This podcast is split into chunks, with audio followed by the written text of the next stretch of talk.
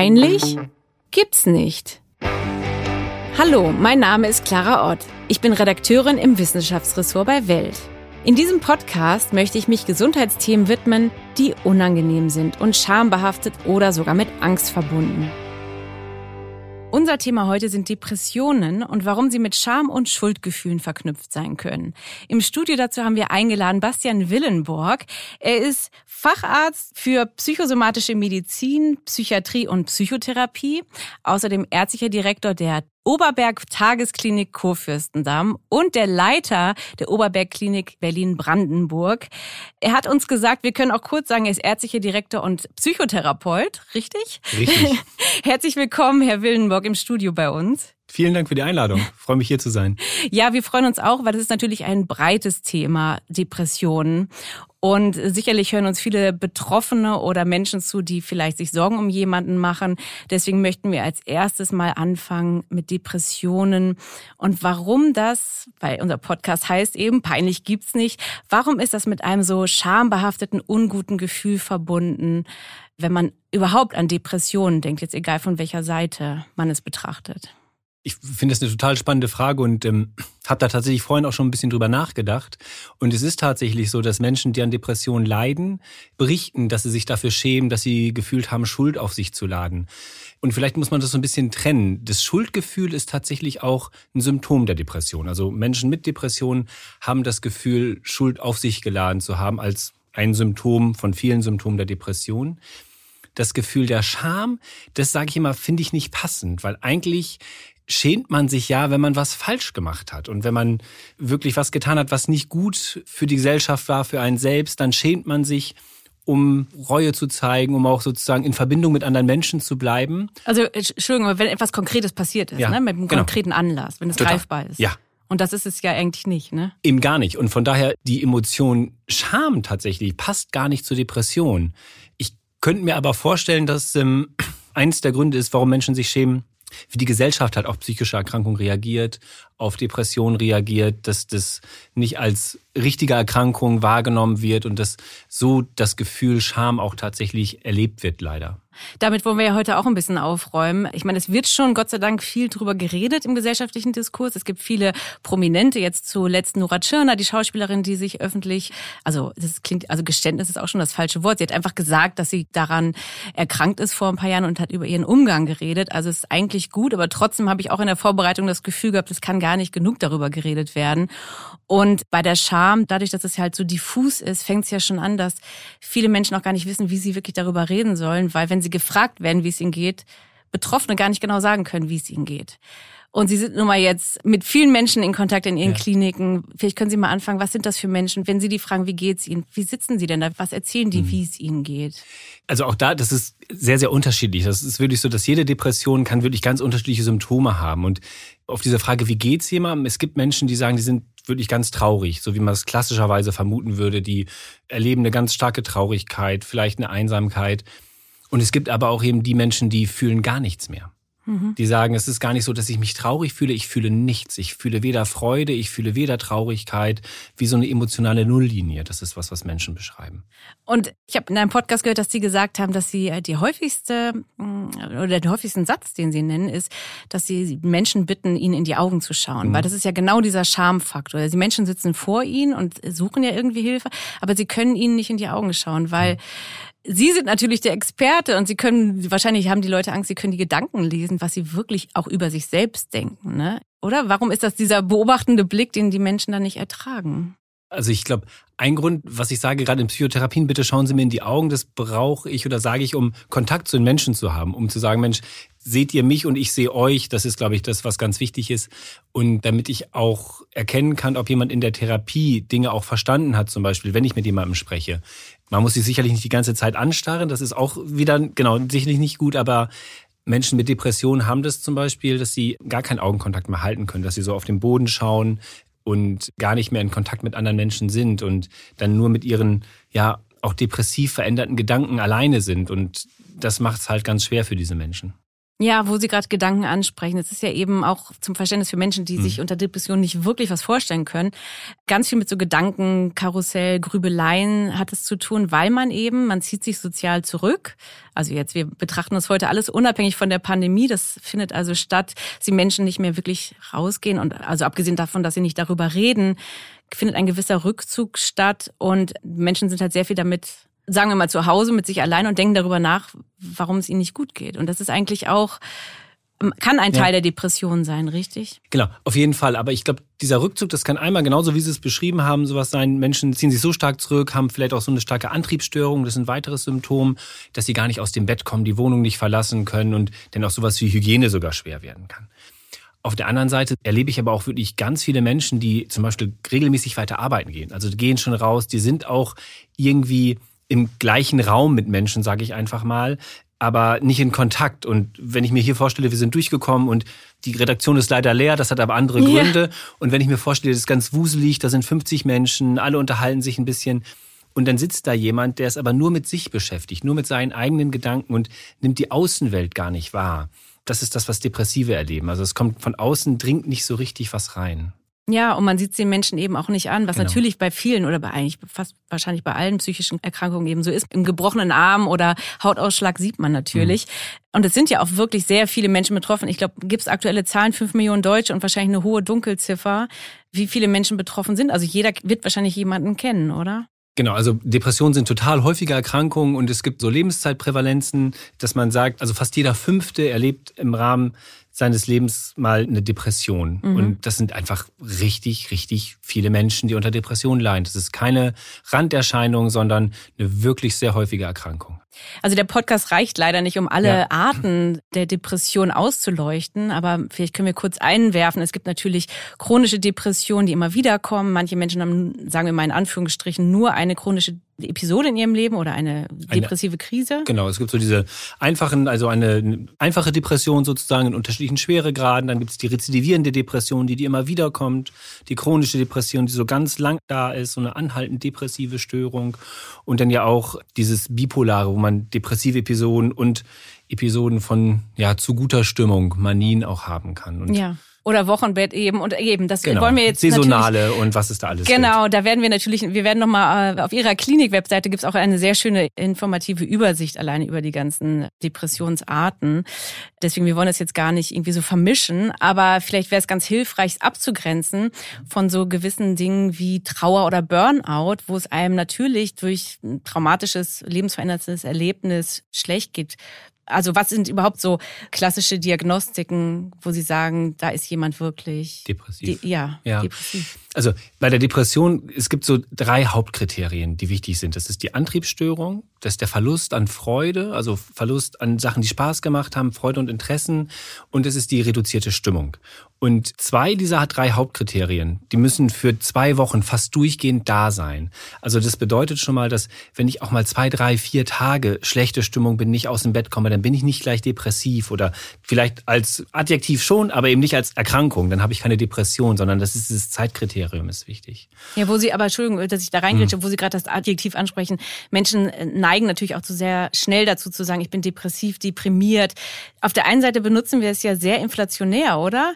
Und auf der anderen Seite, da wo es dann wirklich vorkommt, wird es vielleicht dann eben nicht thematisiert, oder? Das ist vielleicht. Das ist total häufig, genau, dass die Menschen wirklich sagen, Mensch, ich ähm, weiß gar nicht, wie ich damit umgehen soll, ich weiß nicht, wie ich es auf der Arbeit darstellen soll. Und Sie haben genau vorhin von Nora Tschirner gesprochen und mein großer Bruder, der hat mir vor kurzem ein Video von Thorsten Städter und Kurt Krömer geschickt, als mhm. die über ihre Depression gesprochen haben.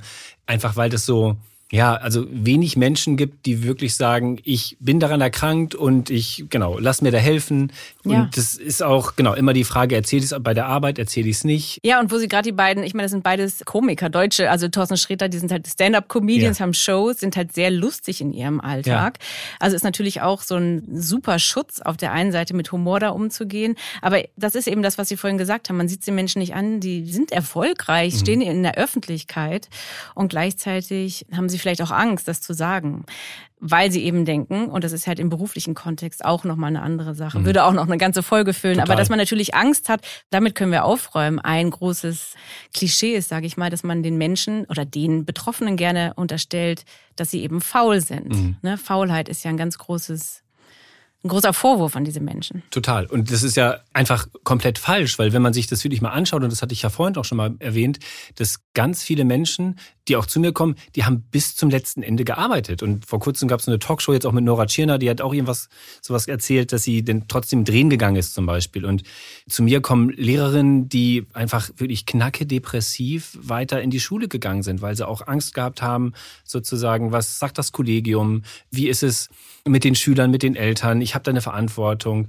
Und dass diese Menschen dann zum Teil wirklich nur noch arbeiten und nach Hause kommen und nichts mehr machen können. Also gar nicht mehr am Leben teilhaben, dann die Wohnung vielleicht sogar nicht mehr aufräumen können, aber die Arbeit wird bis zum letzten sozusagen durchgezogen, was so ein bisschen auch diese Schwierigkeit denn macht, dass das Umfeld sagt, Mensch, das hätte ich ja nie gedacht. Also mhm. das ist was, was ich auch ganz oft höre, Mensch, dass du depressiv, das hätte ich ja nie gedacht. Ja. Wenn wir das heute sozusagen vermitteln können, dass jeder sozusagen Depression haben kann und dass man das eben nicht gut erkennt, wie Sie vorhin schon gesagt haben, nicht wie der Ausschlag oder wie der gebrochene Arm oder sonst irgendwas, ist das halt eine Erkrankung, die nicht so gut sichtbar ist. Eben, weil nicht jeder lässt sich automatisch dann sofort, sagen wir mal, sechs Wochen krank schreiben oder geht in eine Tagesklinik und mhm. kommuniziert das in seinem Umfeld. Ne? Also ich meine, gerade bei Ihnen gibt's natürlich gerade diese stationären oder diese klinische Hilfe, dass man halt sagt, man geht regelmäßig zum Psychiater, ist vor Ort, wird, da kommen wir später mhm. noch zu, mit Antidepressiva wird vielleicht auch noch mit Psychopharmaka begleitet. Mhm. Da ist man natürlich dann in einer fortwährenden Behandlung.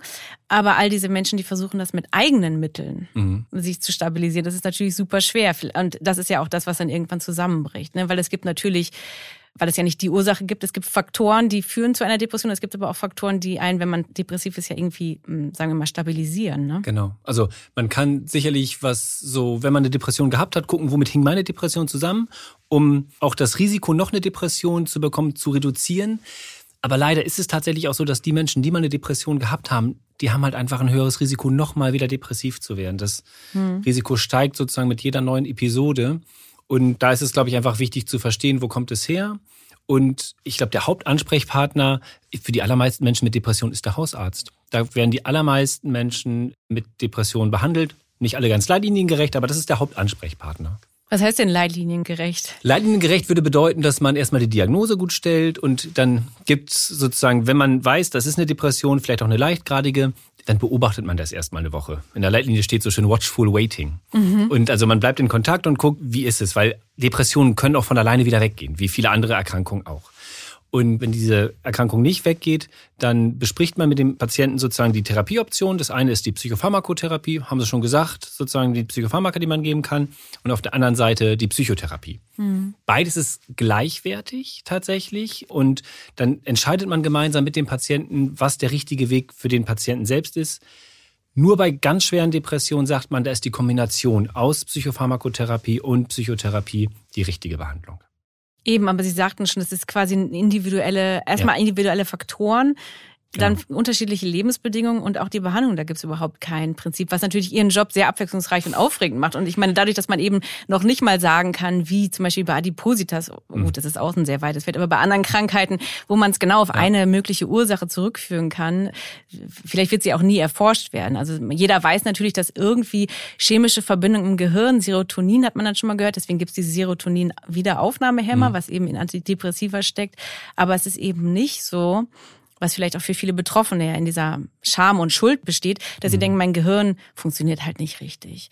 Das mhm. stimmt ja so nicht, ne? Genau. Also ganz richtig, ist, also mein Gehirn funktioniert nicht richtig, stimmt sicherlich nicht in dieser Gesamtheit oder sowas, in dieser Wucht, wie man das vielleicht verstehen mag. Aber was ja tatsächlich krankhaft verändert ist, bei Menschen mit Depression kann das Denken sein, dass man eben immer wieder das Gleiche denkt oder sozusagen einfach nur ein Gefühl hat und denkt, das Gefühl ist auch Realität, dass es so Verknüpfungen zwischen Gedanken und Gefühlen gibt und dem wirklichen Erleben. Und das ist schon was, was ja letztendlich im Rahmen der Depression da auch krankhaft verändert ist, was man aber auch wieder gut therapeutisch unterstützend ja letztendlich behandeln kann. Also vor allem das Selbstwertgefühl, ne? Also das eigene Empfinden auch über seinen eigenen Wert und da ist ja auch das Stichwort Resilienz ganz wichtig, ja. ne? so als Gegenpol, oder? Also ich meinte auch nicht, dass die mhm. Menschen denken, dass sie irgendwie psychisch, also ja, ich meine, es ist ja so eine Mischung. Die Psyche funktioniert ja irgendwie nicht richtig. Also es ist ja so dieses Gefühl bei Menschen mit Depressionen, sie haben ihr Leben irgendwie nicht richtig im Griff. Ja. Auf der anderen Seite wollen sie suggerieren nach außen, dass sie alles unter Kontrolle haben gerne. Das ist ja auch so dieses alles gut und so. Mhm. Und ich glaube, das hängt so ein bisschen auch mit der Krankheitsakzeptanz zusammen. Ja. Wenn ich für mich annehmen kann, dass ich eine Depression habe, dann sind vielleicht auch kleine Schritte, sowas wie eine Tagesstruktur einzuhalten, zu einer bestimmten Uhrzeit aufzustehen, Sport zu machen, können dann Sachen sein, die wirklich wichtig sind und wenn man sozusagen die Erkrankung anerkennt und auch die Einschränkung durch die Erkrankung, ist das denn was, was man als Selbstwirksamkeit erleben kann, wo man stolz auf sich sein kann? Ich habe es geschafft, genau. Ich bin mhm. pünktlich aufgestanden, ich habe Sport gemacht, ich habe meinen Tag eingehalten und ich habe vielleicht noch ein Entspannungsverfahren geübt, damit ich genau weniger gestresst bin.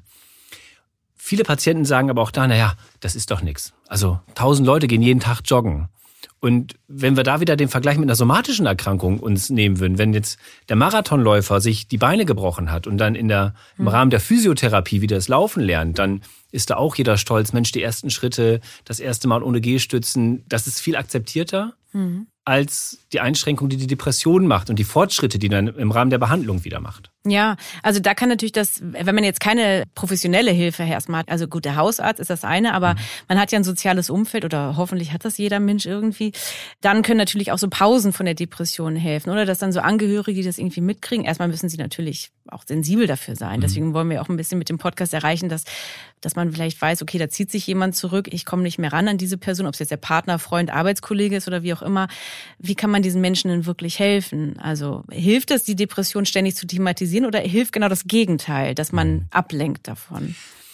Auch da gibt es, glaube ich, kein Schwarz-Weiß, richtig falsch. Ich glaube, einer der, der wesentlichen Punkte ist am Anfang einmal schon zu sagen, Mensch, du hast dich verändert und ich glaube, das könnte eine Depression sein. Lass dich doch mal beraten. Das darf also, man sagen. Das darf ja? man sagen, auf jeden Fall. Das finde ich auch wirklich wichtig. Okay, also Wenn man klar, klare Worte, und, okay. genau, dass man da wirklich sagen kann, Mensch, ich erlebe dich anders, du bist anders und genau, vielleicht hast du eine Depression, ich bin da kein Fachmann, aber geh doch mal zu einem und lass das bitte mal überprüfen. Mhm. Würde ich ganz direkt machen.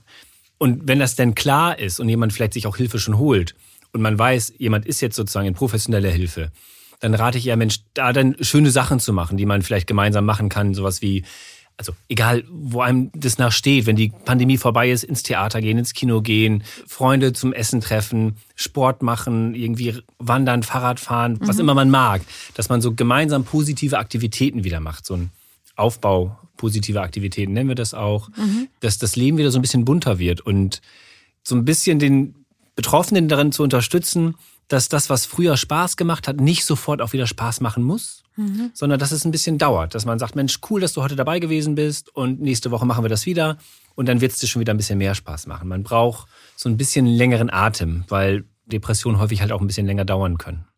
Ja, sie kommen schleichend und sie sind ja auch nicht von heute auf morgen vorbei. Ne? Nee. Das ist genau auch, man muss auch irgendwie wahrscheinlich selbst mit sich geduldig sein dann, oder? Genau. Als Betroffener. Und da passt wieder der Vergleich mit der Physiotherapie mhm. ganz gut. Wenn ich wirklich einen komplizierten Bruch habe, da kann ich auch nicht gleich wieder Marathon laufen. Das muss ich trainieren. Und das muss man in der Psychotherapie auch. Und wenn man depressiv gewesen ist, sukzessive die Schritte wieder sich anschauen, was ist mir wichtig gewesen, das auch wieder zu machen. Und auf der anderen Seite, und das ist natürlich schwer, gleichzeitig zu schauen, habe ich vielleicht vorher zu viel gemacht, hat was auch dazu geführt, dass ich mich überfordert habe. Das geht so in dieses Burnout-Thema als Risikofaktor. Hm. Muss ich mein Leben verändern, anpassen. Was man vor allem ja auch verändern kann oder sollte vielleicht, weiß ich nicht, aber ist dieser Umgang mit Scham und Schuld. Also, dass hm. man das annimmt. Das ist ja auch in dieser Erleichterung, ob man das jetzt erstmal sich selber vor dem Spiegel einfach eingesteht oder muss ja nicht gleich ein Zeitungsinterview geben, aber oder manche Menschen vielleicht schon als Vorbildfunktion, aber wenn man sich, wenn man mit sich selber so ein bisschen Frieden schließt vielleicht auch und sagt, ich bin nicht schuld daran, mhm. aber ich kann was dagegen tun. Ich meine, das sagt man jetzt so leicht, aber ist es auch ein Teil des Prozesses, das irgendwie anzunehmen, dass man einfach in dieser Lage ist? Ja, vor allem sich wirklich klar zu machen, dass man keine Schuld an der Depression hat. Also ich habe jetzt in vielen Jahren viele Menschen mit Depressionen gesehen. Ich habe nicht einen getroffen, der sich für die Erkrankung entschieden hat. Ich habe keinen ja. getroffen, der gesagt, Mensch, ich wollte schon immer mal eine Depression haben und jetzt äh, habe ich sie, Gott sei Dank, sondern das ist ja nichts, wofür man sich entscheidet. Und das ist auch nichts, was man schuldhaft verursacht hat. Also das sind ganz, ganz viele Bedingungen, und selbst auch wenn man die Außenbedingungen sagt, vielleicht zu viel gearbeitet, zu wenig Sport gemacht, zu wenig geschlafen und zu viel Alkohol getrunken, gibt es immer noch Menschen, die das genauso machen wie man selbst und die keine Depression gekriegt haben. Mhm. Also es gibt immer so ganz, ganz viele Faktoren. Das Thema Schuld für seine Depression, das ist, glaube ich, wirklich wichtig, sich da auch klar zu machen, das darf ich ablegen. Die Emotion passt nicht. Die ist da einfach nicht stimmig, die ist nicht richtig. Ja, und das ist auch ein Appell an das Umfeld und auch vielleicht ein Hausarzt, der nicht sensibel ist für das Thema. Mhm. Es gibt ja solche und solche Kollegen und Kolleginnen von Ihnen, der auch sagt, na ja, keine Ahnung, ich will jetzt nicht sagen, dass ein Arzt sagt, reißen sich zusammen, aber die vielleicht auch das nicht richtig so einordnen. Ne? Mhm. Und ich meine, ein Punkt ist ja auch, dass man eigentlich nie in dem Sinne richtig geheilt wird. Also Sie sagen ja, es kann immer wieder kommen. Beim Knochenbruch oder so ist es relativ klar, wie irgendwann mhm. der Zustand ist. Ne? Es gehört ja auch dazu, oder zu akzeptieren, das ist jetzt nun mal irgendwie Teil von einem dass man auf jeden Fall gefährdeter ist. Also, dass es nicht geheilt werden kann, das sage ich den Patienten nicht. So die erste und auch die zweite Episode sage ich, Mensch, okay, würde ich auf sich achten, das Leben so verändern, dass man wirklich sehr resilient, das mhm. Wort haben Sie ja vorhin schon benutzt, also dass man auch sozusagen die psychische Widerstandsfähigkeit erhöht, dann hat man eine reelle Chance, dass man nicht wieder depressiv wird. Trotzdem ist das Risiko größer. Das muss einem einfach klar sein. Also Recovery ist dann quasi symptomatische Genesung. Ne? Ja, es gibt genau. ja so ja. Worte wie, habe ich mir aufgeschrieben, Remission. Das ist der Rückgang der klassischen ja. Symptome wie eben Antriebslosigkeit, ne? oder dass man dann nicht mehr ganz so traurig ist oder diese Leere ein bisschen genau. mehr fühlt wieder oder genau. andere Gefühle hat, positivere Gefühle vielleicht. Genau, ich, also Heilung und dass man gefährdet ist natürlich beides auch sehr krass, weil das eine ist jetzt auch dann man ist dann vielleicht nicht sensibilisiert drauf, wann man guckt, wann es einem schlecht geht. Also mhm. man muss ja eben selbst so ein eigenes Alarmsystem auch aufbauen, oder? Dass man merkt, okay, ich komme wieder in so einen Moment, ich habe mich eine Woche nicht verabredet, vielleicht sollte ich mal wieder jemanden treffen. Ne? Genau. Aber das ist total super, wie Sie es gerade sagen, dass man genau sich überlegt, was sind so Risikofaktoren für mich? Und für den einen kann das wirklich sein, ich habe mich seit einer Woche nicht mit jemandem verabredet, keinen Kontakt gehabt, okay, ich muss aufpassen, was passiert da gerade? Für jemand anderen kann das sein, ich schlafe schon wieder seit irgendwie einer Woche nicht gut und werde zweimal die Nacht wach. Für einen Dritten ist es dann vielleicht was ganz anderes. Ich schaffe es nicht mehr rauszugehen, Sport zu machen. Auf der anderen Seite ist es aber nicht gut, schon nach einer schlechten Nacht oder mal nach einem Wochenende, was man allein auf dem Sofa versackt ist, gleich panisch zu werden und denke, ich bekomme wieder eine Depression. Das ist wirklich auch wieder was Individuelles, mhm. wo man sich einfach gemeinsam anschauen muss, Mensch, was sind meine Risikofaktoren und wie schaffe ich es, die auch irgendwie im Bewusstsein zu haben, dass ich mich daran erinnere, wenn ich in so eine depressive Richtung wieder abdrifte. Ja, und jetzt gibt's eben auch unterstützende, also wenn man, das muss man natürlich einmal alleine schaffen, aber man schafft es ja eben auch nicht immer mhm. alleine. Deswegen kann man ja auch in den Klinikverband der ja. Oberbergkliniken kommen. Und Sie haben da ganz interessante Therapieansätze, die auch sehr besonders sind. Vielleicht bevor wir dazu kommen, zu der C-BASP, ich wusste, dass es CBASP, ja. ich wusste, dass es ein Zungenbrecher ist. Vielleicht noch ein Wort zu Antidepressiva, weil ja. wir werden ja auch ambivalent betrachtet. Mhm. Was ist Ihre Haltung dazu?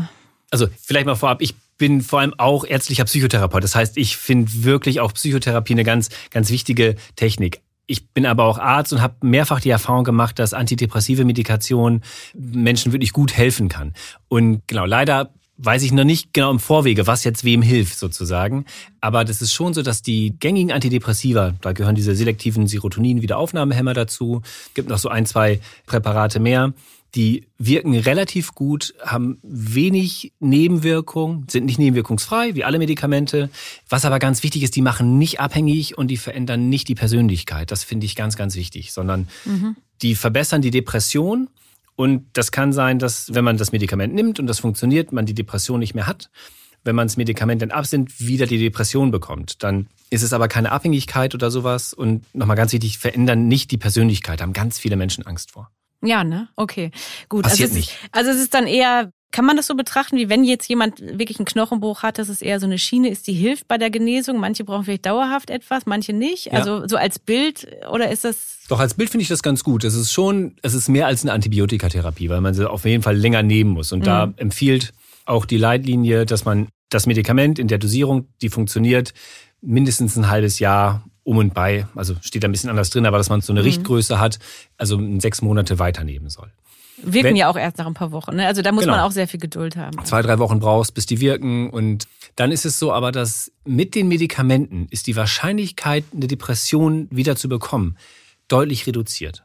Und das heißt einfach, dass wenn ich schon zwei, drei Episoden gehabt habe, dann kann das auch sein, dass dann das Antidepressivum sowas ist wie das Insulin für einen Diabetiker. Ah, das also, ist gut, ja. Dass man da sozusagen einfach, das ist die Tablette, die nehme ich jeden Morgen, mhm. um nicht depressiv zu werden und ich spritze mir das Insulin, damit mein Blutzucker nicht durchs Dach geht. Das ist ja, das vielleicht ist, ein ganz guter Vergleich. Ja, oder wie Menschen mit erhöhtem Blutdruck, die halt genau. halt täglich ihre Blutdruckmedikamente nehmen müssen. Ja. Ne? Also das stimmt schon. Ja. Ich meine, Antidepressivo ist eigentlich ein tolles Wort, also oder? Ich meine, ja. es ist im Grunde ist auch diese Anti-Haltung durch das Anti. Aber gut, dann kommen wir mal zu der CBASP-Methode. Vielleicht können Sie einmal, es ist ein kompliziertes englisches Wort, aber Sie das haben heißt, es ja drauf. Cognitive Behavioral Analysis System of Psychotherapy. Okay, was steckt dahinter, Herr das, Willenborg? das CBASP, das ist entwickelt worden vom Jim McCullough in den USA und der hat einfach für chronische Depressionen eine ganz spezifische Psychotherapieform entwickelt. Und die hat so mehrere Inhalte und eins, was so chronisch depressiven Patienten, was die so gemeinsam haben, ist das, was wir vorhin schon gesagt haben, dass die ihre Außenwelt gar nicht richtig wahrnehmen. Also die sitzen so mit ihrem Gedanken zusammen und beschäftigen sich auch nur mit ihren Gedanken, dann wird es häufig schlimmer. Und der Jim McCullough, der hat das Wahrnehmungsentkopplung genannt. Das mhm. heißt, die Menschen merken gar nicht mehr, was in ihrer Umwelt vor sich geht, was dann wieder zur Folge hat, dass man, wenn man mit anderen Menschen zusammen ist, dass diese anderen Menschen genervt von einem sind. Weil man so deprimiert, schlechte Laune hat und selbst wenn man was Positives sagt, wird es halt intern anders verarbeitet, dass man die gar nicht echt und die lächeln mich doch nur an, weil sie das muss. Und das sind so ganz bestimmte Denkmuster, die denn da sind. Und im Rahmen dieser CBES-Therapie wird mit den Patienten genau das trainiert. Also, dass man es wieder schafft, die Außenwelt wahrzunehmen, um zu gucken, was passiert da wirklich im Hier und Jetzt. Und auch nochmal ein Verständnis dafür zu bekommen, warum dreht sich mein Kopf in die Richtung. Und das hat häufig was so mit biografischen Erfahrungen zu tun. Der Jim McCullough nennt das Significant Other History, also die Liste prägender Bezugspersonen. Mhm. Welche Menschen haben mich zu dem gemacht, der ich bin? Wer hat mich geprägt? Und warum ist mein Denken heute so, wie es ist? Das sind so ganz wesentliche Inhalte der Therapie. Ja, und das Denken, das klingt also sehr nach so einem engständigen oder so einer Art Tunnelblick. Und Sie weiten das genau. dann quasi Total, oder Sie öffnen genau. quasi andere Horizonte, wie man auch noch denken kann. Ja. Also es ist quasi ein Gehirntraining und ein positiver, ja, Sie sind dann der Significant Other, der Therapeut, der einem nochmal erklärt, wie die Welt auch aussehen kann. Ne? Das macht man tatsächlich. Also das ist ganz häufig in dieser Therapie ist es denn so, dass wir auch mit unseren eigenen Gefühlen in die Therapie sozusagen, das heißt denn das Disciplined Personal Involvement, also dass man mhm. sehr diszipliniert als Therapeut, aber schon sagt, Mensch, das, was Sie gerade machen, macht mich ärgerlich, macht mich hilflos. Und mhm. dann auch fragt, ist es das, was Sie gewollt haben? Mhm. So, Frau Ott, wollten Sie, dass ich sozusagen mich hilflos fühle? Und dann ich, nein, ich habe nie ja. dran gedacht, aber das ist das, was Ihr Verhalten macht. Und dann gucken wir mal, wie hätten Sie Ihr Verhalten anpassen können, dass das nicht so kommt. Okay, aber wo wir gerade schon über Sie sprechen, wir haben jetzt leider nicht mehr so viel Zeit, aber in Ihrem Job, wie können Sie sich denn davon freimachen? Weil Sie tragen extrem viel Verantwortung für die Menschen. Wir haben ja noch nicht mal über die suizidalen Gedanken, die mhm. Menschen auch haben können, was auch ein super wichtiges Thema ist. Ich habe vor ein paar Wochen ein Interview mit einem Psychiater dazu geführt, das verlinken wir einfach mhm. als weitere Informationen noch, weil das jetzt ja. ne, so nicht geht. Aber wie, also Ihr Job ist natürlich auch sehr sinnstiftend, aber ja, wie, wie ertragen Sie Ihren Job eigentlich? Zum einen ist es so, dass man ja nicht zum gleichen Zeitpunkt nur die schwerstdepressiven hat. Man hat ja immer sozusagen unterschiedliche ja, Krankheitsstadien und man sieht halt auch den Menschen, denen es schon wieder besser geht. Und das macht halt viel Hoffnung und gibt auch so Hoffnung für die anderen Menschen, denen es gerade noch sehr schlecht geht. Und es ist zum Beispiel einer der wesentlichen Wirkfaktoren für Psychotherapie, Hoffnung zu vermitteln. Mhm. Und dann ist es schon, ich bin vom Grundsatz eher ein genau positiv gestimmter Mensch und bin eher so optimistisch und schafft das tatsächlich, die Arbeit auch Arbeit sein zu lassen. Dass ich dann denke, okay, jetzt habe ich mich ganz intensiv mit meinen Patienten beschäftigt und jetzt ist irgendwie Zeit für Familie, für die Kinder, für Freunde und dass ich dann tatsächlich so ein bisschen abschalten kann. Ich weiß gar nicht, ob ich das spezifisch gelernt habe oder ob ich da einfach Glück gehabt habe, dass ich das kann.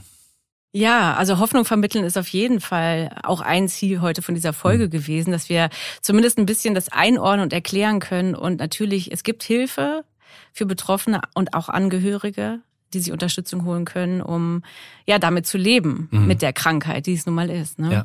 Und meine letzte Frage, ich stelle, also alle meine Gäste kriegen die Frage am Ende, welche fachfremden Gesundheitsthemen haben Sie denn noch, die auch irgendwie peinlich oder schambehaftet sind, die Sie uns mitgeben können als Themenanregung? Also worüber wird denn auch noch viel zu wenig geredet, außer über ihre Spezialgebiete. Es muss jetzt keine psychische Krankheit mhm. sein, kann auch was komplett anderes sein. Kann was komplett anderes sein. Also was natürlich, haben Sie vorhin schon gesagt, diese Adipositas-Geschichten. Das also, hatten wir schon. Genau, aber genau, das ist auch so ein bisschen, weil ich irgendwie mit Essstörungen und Ernährungsmedizin, was du, das interessiert mich das tatsächlich. Stimmt. Das finde ich ganz, ganz spannend. Nein, wir hatten die Richtung, also wir hatten noch nicht ja. die Richtung äh, Bulimie, Magersucht, Binge-Eating. Da gibt's ja noch ganz viel. Also in diese Richtung können wir gerne noch mal eine Folge also, machen. Bulimie ist tatsächlich auch sehr schambehaftet. Da lebe ja. ich teilweise Patienten mit, die kommen mit 52 Jahren zu mir und haben seit 30 Jahren eine Bulimie, von dem sie nie jemandem was erzählt haben. Ganz dramatisch. Hattet ihr schon Sucht? Wir hatten schon Alkoholsucht, aber Ja. vielleicht äh, sprechen wir dann einfach nochmal zum Thema Bulimie. Bulimie oder in diese Richtung. Ist Und- auf jeden Fall eine super Anregung. Ja, Genau, wenn dir noch was einfällt, bitte. Ja, und natürlich die ganzen sexuellen Themen, die da auch eine Rolle spielen können. Also irgendwie diese ganzen Transmänner, Transfrauen, für die das auch wirklich schwer ist, die häufig auch schon das Gefühl haben, falsch im eigenen Körper zu sein, denn auch falsch in der Gesellschaft.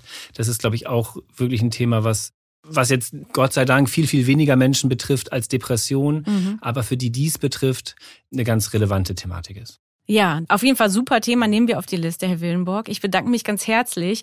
Alle Zuhörerinnen und Zuhörer rufe ich auch auf, mir gerne Themenideen zu schicken an meine E-Mail-Adresse clara.ort.welt.de. Abonniert diesen Podcast gerne, folgt uns auf allen Podcast-Plattformen. Wir sind alle zwei Wochen donnerstags wieder da für euch. Bis zum nächsten Mal. Tschüss.